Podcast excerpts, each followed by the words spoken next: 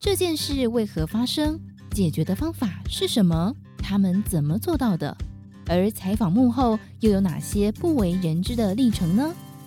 就让编辑室好好说。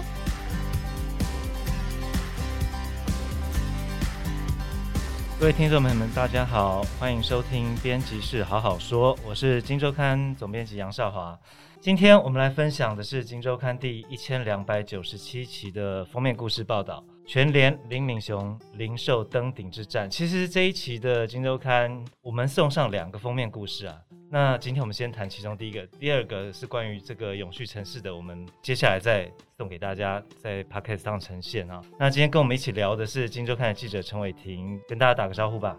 大家好，我是伟霆。好，但是第一个问题，我想要问的是笑鱼。嘿，嘿，如果大家不知道笑鱼是谁的话，可以先听上一期的这个 podcast 的关于通膨的那一集的节目哦。好，那我现在讲一下为什么我们这一期做这个全联林敏雄零售登顶之战，因为我们今天录的时间是礼拜三哈。那其实就在几天前，上个礼拜五的晚上。忽然一个新闻稿出来，就是全联要并购，就台湾的大润发，那整个编辑部就动了起来啊。好，那那个孝瑜，你有没有去全联买过东西？嗯、有啊，蛮常去的诶。购物体验如何？呃，它就是社区型的，所以如果来不及去菜市场买菜的朋友，就会选择去全联，这样很近的、很方便的买菜的地方。它真的有比较便宜？其实跟传统菜市场比起来比较贵，但是又比。其他你说一般便利商店那种还要再便宜，而且选项更多。好、哦，那个一样，我上期也有提醒过大家，就是说小鱼没有经过采访调查，所以他他就是凭他个人的体验在讲这些话。那你有没有去大润发买过东西？其实真的比较少，因为大润发它第一个它的点没有那么多，再来第二件事情就是因为要去大润发的话，通常都要是购买很大量。对。的东西你才会去，对，所以相对来说，你可能交通上你可能必须要开车啦，或者是你可能必须，如果你是骑摩托车的话，你可能要一个人骑车去，哦、你要载物品，你不能带小孩去，哦、很麻烦。对，所以大润发真的相对来说就频率会比较低一点。好，所以其实从这个我们这个节目的庶民担当笑鱼的经验来谈的话。大润发跟全联确实是很不一样的两个通路嘛，对不对？对对。那这一期的报道，我们其实主要呈现就是说，这么呃两个不一样通路，为什么全联要出手来并购？它到底盘算的是什么东西哈？那这个伟霆，我们现在聊一下，因为我知道，虽然这个新闻稿是上礼拜五发，但是你其实蛮早就听到这个消息了。你要不要讲一下当时是怎么一回事？其实是因为今年大概八月的时候，然后。当时家乐福就有传出要出售的消息嘛？对。那那时候我在追这条新闻的时候，就意外跟就是一些供应厂商在聊，那他们就有在提到跟我说，哎、欸，其实家乐福这个事情可能还要有一段时间，反倒是大润发可以值得关注一下。那原因是因为，哦、呃，就是全联开始有要求，他们说有一些食品。可以进多一点，对 对，那就是他们就私下在猜测说，很有可能就是接下来的通路就要步入到大润发去这样子，是是，然后就建议我可以多掌握这这个线索这样子。是，其实从那个时候开始，伟霆就开始慢慢的呃明察暗访，这个全年到底是不是有什么盘算在里面？那所以。我们今天其实请伟霆也来聊聊，就是这两个不一样通路到底全联想的是什么？那我们先用据点来看啊，全联现在应该有一千零五十五个据点门门店嘛，对不对？我有没有记错？对，应该差不多。到年底好像有一零六四个吧？对对。那大润发区区二十二个，那这二十二个对他来讲有什么意义？他为什么非买不可？因为其实呃，大润发近年就是他一直很积极的希望去就是开一些大店。对。对，那这些大店呢，它主要是希望说它可以多提供它不同的品项，像就是全联就在它的呃南港家乐福的旗舰店，然后就是有就是引进无印良品嘛，那他也希望说就是提供消费者就是更多不同多元的服务。那另外一个就是全联其实这十年来一直非常的积极主攻生鲜商品。对，那大润发在它在就是这个量贩店的这个空间，就正好可以满足这几个条件。哦对，有此一说啦，就是说，我记得你也是在那时候访一些熟悉全联的人士，他在谈量饭店的优势哈。我记得他是以 Costco 举例了，他说前面当然卖场嘛，但后面有一可能有一大块空间是在料理东西的。这个块来讲的话，可能对于生鲜就是有很大的优势。全联是不是也有这种盘算？对，因为其实就是。大家可以看到，就是说现在不管是 Seven 啊，或者是超市、超商店里面都会卖一些熟食。当然，大家是最印象深刻，就是 Costco，就是走到那个生鲜熟食区，就是有一大片玻璃后门，就每个人都穿那种无尘衣，然后在料理食材，然后沙拉、牛肉啊，都是在那个空间做料理。那你当大家看到这个透明的橱窗，可以很自然的就觉得说，哦，这个东西是现点现做，然后现场端出来的，都会对。食品的新鲜度的信赖度更加的提升。那呃，全联其实这十年来一直非常的积极在去往生鲜这个方面迈进。他的老板林敏雄经常挺自豪他的生鲜这一块。对对对，像他就是嗯、呃，之前他在那个公开活动上面就有说，他觉得他们家的牛肉是就是非常厉害，甚至就是他们其实还有另外就是不只是跟特定的厂商订购牛肉，他们甚至就是自己还有一个 team 是分切牛肉的，哦、就是说用怎么样就是去找出适合它的纹理，然后切出来的肉质会比较好。那那个庶民担当笑鱼，你有这样的感觉吗？他的牛肉，你有没有买过？买过全年的牛肉吗？真的，对，有啊，就会趁那种就是打折的时候去买。而且他们的选项有澳洲牛，有美国牛。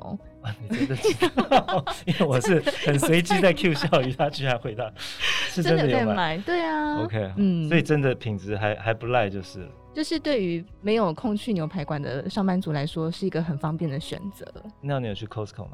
也有，但是我觉得它量真的非常多，哦、所以可能要这种对，对很大家庭聚会才会去买。哦，当然生鲜最近是一个很热的战场了，因为这个伟霆也可以谈一下。我在我印象中，好像很多的通路都在进军生鲜这一块嘛，是不是？对，其实就是也因为这次疫情的关系，五月底开始，大家就是兴起在家里料理啊这个趋势。那所以其实 Momo 他们的那个生鲜商品，在这一段期间，就是营业额就是提升还蛮多的这样子。那以他们现在来讲的话，就是他们旗下就是有三万多个商品，一点八万个品牌，那其中还蛮多是生鲜类的食品。那现在就是如果是秋天，像大家可能想要吃大闸蟹，就在 Momo 上面就买得到。对、哦、对，然后甚至还会标榜说那个是活蟹，就送到你家的时候都还是活的这样子。可以这样卖，可以这样卖啊，可以这样卖。哦、所以就是这也凸显出最后一礼物的重要性啦。就是说运送的这件事情，如果说它的仓储或者是这个这个过程中，就是温度或者是流程，只要有一个环节出错，它送到消费者手上的东西可能就不是新鲜的，或者是大闸蟹就不是活的。那这样子的话，其实消费者对它的信赖就会打折。那在这个方面，到底谁能够做的最好，或者是做的最让消费者满意，就有机会变成这个领域的龙头。这样，哎、欸，你刚刚从一个记者会回来，我知道哈，成品听说也是要搞生鲜。应该是说他们是想要做一个全通路的一个布局。那其实就是今天去那个店，我也觉得就是呃还蛮耳目一新的，因为你会看到就是一进去，虽然门口是摆着书，但再进去一点，里面就是摆除了摆一些酱油啊、调味料啊、饼干、糖果、酒类，那它后面还有一个就是呃冷藏的仓储，里面摆了蛮多新鲜的蔬菜水果。然后我觉得这些东西都是在当然是实验的过程中。对那呃董事长吴敏杰他今天在记者会上就有提到说，那接下来。就是未来三年，希望在台湾开出就是一百间店，哦、对，深入各个就是乡镇这样子。对，整个听起来好像全通路成为台湾零售市场的一个新的关键字嘛，哈。对对，老实讲，其实我们这一次还有访到这个台湾大润发最大的股东，持股大概六十五趴的一个股东。那这一次他把股权卖出来，这个卖家叫做法国的一个欧尚集团嘛，哈。那我们这一次编辑部有透过管道直接采访到欧尚集团，那。他告诉我们几个东西啊，第一个是说，当这个事出要卖掉台湾大润发这个消息之后，来谈的各方人马还不少。第二个是说，他评估了一下全联提出来的，不管是愿景啦，然后未来的想法，他觉得全联是最理想的人选。那他最后给了我们一句是说，他认为全联加大润发这两个通路的联手，会成为台湾。全通路零售的不败玩家，unbeatable player，他是用这样的一个字眼来形容。也有人是说，当全联买下大润发之后，台湾整个零售市场各通路的零界限化，或者说全通路化这个东西，会成为一个推动的力量，因为大伙开始动起来了。那他直接挑战的，应该就是如果就全通路来讲的话，应该看起来第一个挑战就是统一超了，就是我们的熟知的小七。小七最近有没有动作？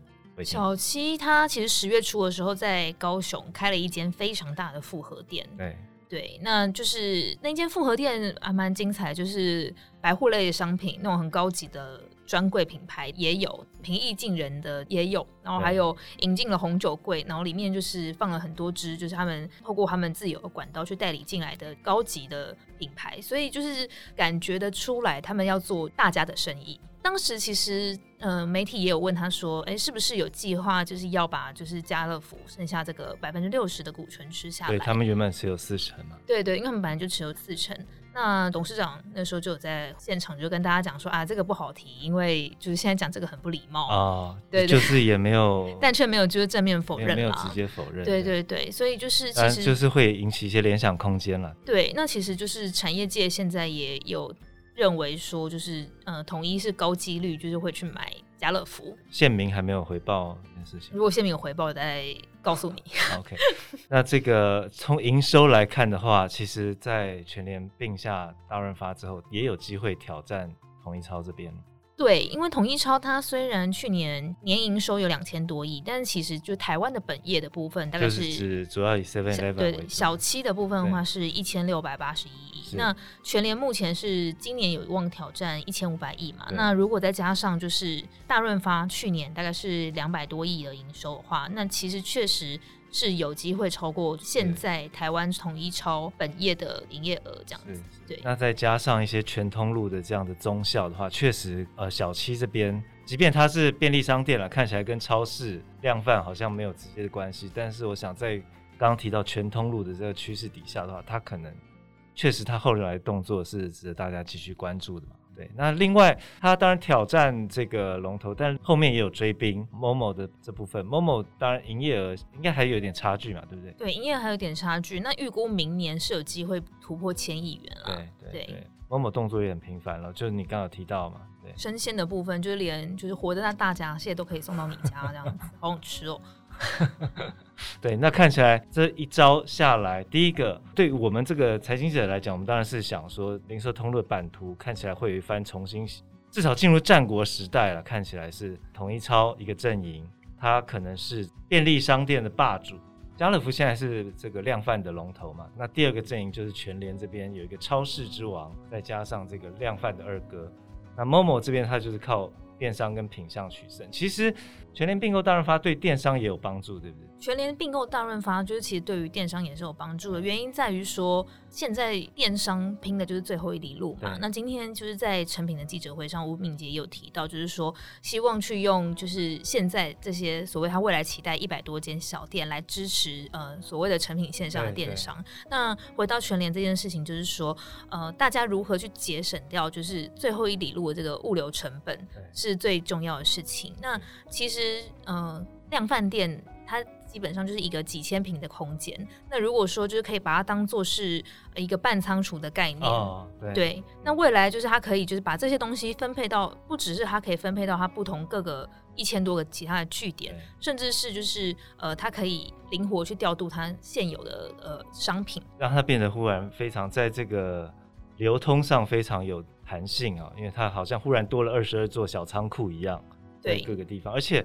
我们也稍微分析了一下，这二十二个点，虽然你说不多，但是看起来都是在全联目前门店来讲，它的相对弱区嘛，对不对？对，因为像以内湖来讲。那过去就是大家最熟知的，就是内湖大润发，那那边有两间店。那其实就是那边放眼望去是没有什么全联门门市的。是是是。对，那如果是在这边有一个新的据点可以插旗的话，相信就是像内湖整个科学园区啊那一带，其实就是受惠的比例就会还蛮高的。所以这一招看起来，全联这一招真的是还蛮杀的啦，老实讲。而且就我们的理解，它的价格也至少跟当时家乐福传出的价格比是便宜蛮多的。我当然是我们是用推估的。如果如果是用每一间门店来算的话，不见得比较便宜。但如果是用他们自己的需求来讲的话，确实是比较划算的一笔交易。对对对，对。第一个据点有互补性，第二个就像刚刚讲的，生鲜现在是一个主战场，然后在这一块全联补强了它的弱势，它忽然多了很多这个后场的料理区啊。第三个在供电商这一块，它忽然多了二十二个小的仓库可以。让它灵活调配各种个流通的顺畅度啊，降低最后一里的成本。那对消费者来讲，伟霆你怎么看？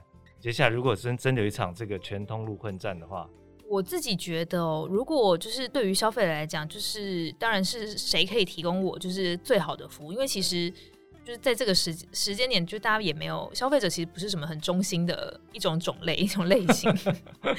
对我以我个人而言，我当时说就是看就是价格到底是谁便宜，我就跟谁买嘛。但除了这件事情以外，我觉得呃有时候更让人在乎的事情是它服务的流程是不是让你会觉得很顺畅。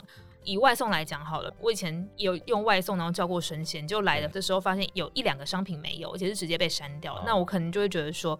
与其那么麻烦，我下一次我干脆去线上呃实体通路买，不见得要透过线上，因为这是我无法掌控的。那这个时候价格不见得就是我唯一的考量。